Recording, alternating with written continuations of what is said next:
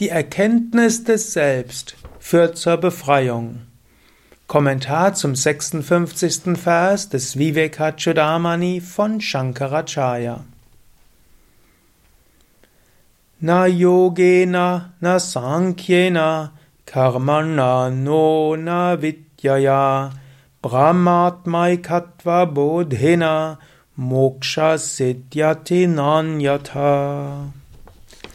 Nicht durch Yoga-Praktiken, nicht durch Sankhya, nicht durch Rituale, nicht durch Gelehrtheit wird man befreit, sondern nur durch das Erkennen der Einheit von Brahman und Atman. Das ist eine großartige Aussage und es ist wichtig, dass man das versteht. Nicht die Praktiken selbst führen dich zur Befreiung. Erwarte nicht, dass wenn du nur ausreichend Yoga übst, ausreichend meditierst, dass du dann Samadhi und Erleuchtung erlangst. Du, es ist wichtig, die Praktiken zu üben, aber es ist die Erkenntnis des Selbst, die notwendig ist. Wenn du also Yoga übst und Meditation übst, das reinigt dich, das führt dich zu einem sattwigen Gemütszustand. Aber dann mit Intensität, frag, wer bin ich, erkenne dein Selbst und sei frei. Das gilt jetzt für den Jnana-Yoga-Weg. Im Bhakti-Yoga-Weg würde auch gelten. Nicht durch Rituale, durch Mantras und so weiter wird Gottverwirklichung allein erreicht. Diese helfen, Hingabe in dir zu erzeugen. Aber es ist die intensive Gottesliebe, Bhakti, die dich dazu führt, Gott zu erfahren. Oder auch im Raja-Yoga. Es reicht nicht aus, nur zu meditieren und Yama, Niyama, Asana, Pranayama, Pratyahara, Dharana zu praktizieren. Es ist eine innere Intensität notwendig. Mechanisches Ausführen von Praktiken reicht nicht aus.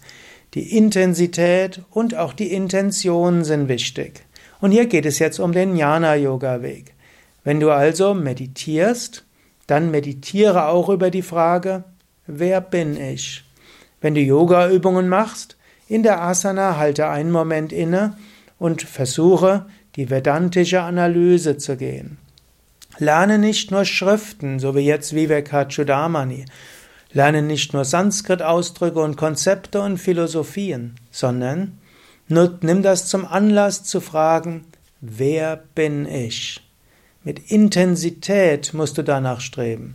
Es gibt Menschen, zum Beispiel Professoren, Indologen, Philosophieprofessoren, die haben die Upanishaden gelesen, haben die Werke von Shankara gelesen, die kennen die ganze Philosophie. Aber sind sie deshalb erlöst, befreit? Nein, wenn du nur versuchst, das Ganze mit intellektueller Neugier zu verstehen und vielleicht zu zeigen, dass du mehr weißt als andere, führt das zu keinem spirituellen Fortschritt.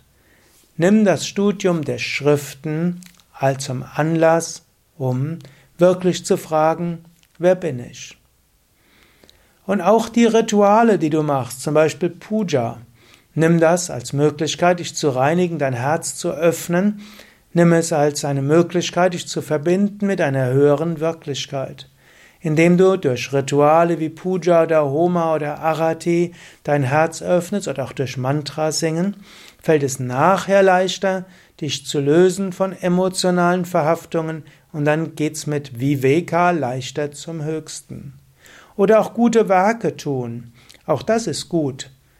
Hm, das hat er an einer anderen Stelle auch gesagt. Öffne dein Herz, gehe weg vom Ego und als solches tue gute Werke, hilf anderen, diene anderen, diene auch dem Werk des Meisters. All das öffne dich. Aber es wird dich allein nicht zur Befreiung führen. Dann, wenn du dienst, spüre, du dienst dem Selbst im anderen. Wenn du einem Werk des Meisters dienst, dann öffne dich für die Weisheit des Meisters. Wenn du Gutes für die Erde tust, dann öffne dein Herz und spüre, dass dein Selbst das gleiche Selbst ist wie das Selbst hinter der Erde. So erreichst du die Gottverwirklichung.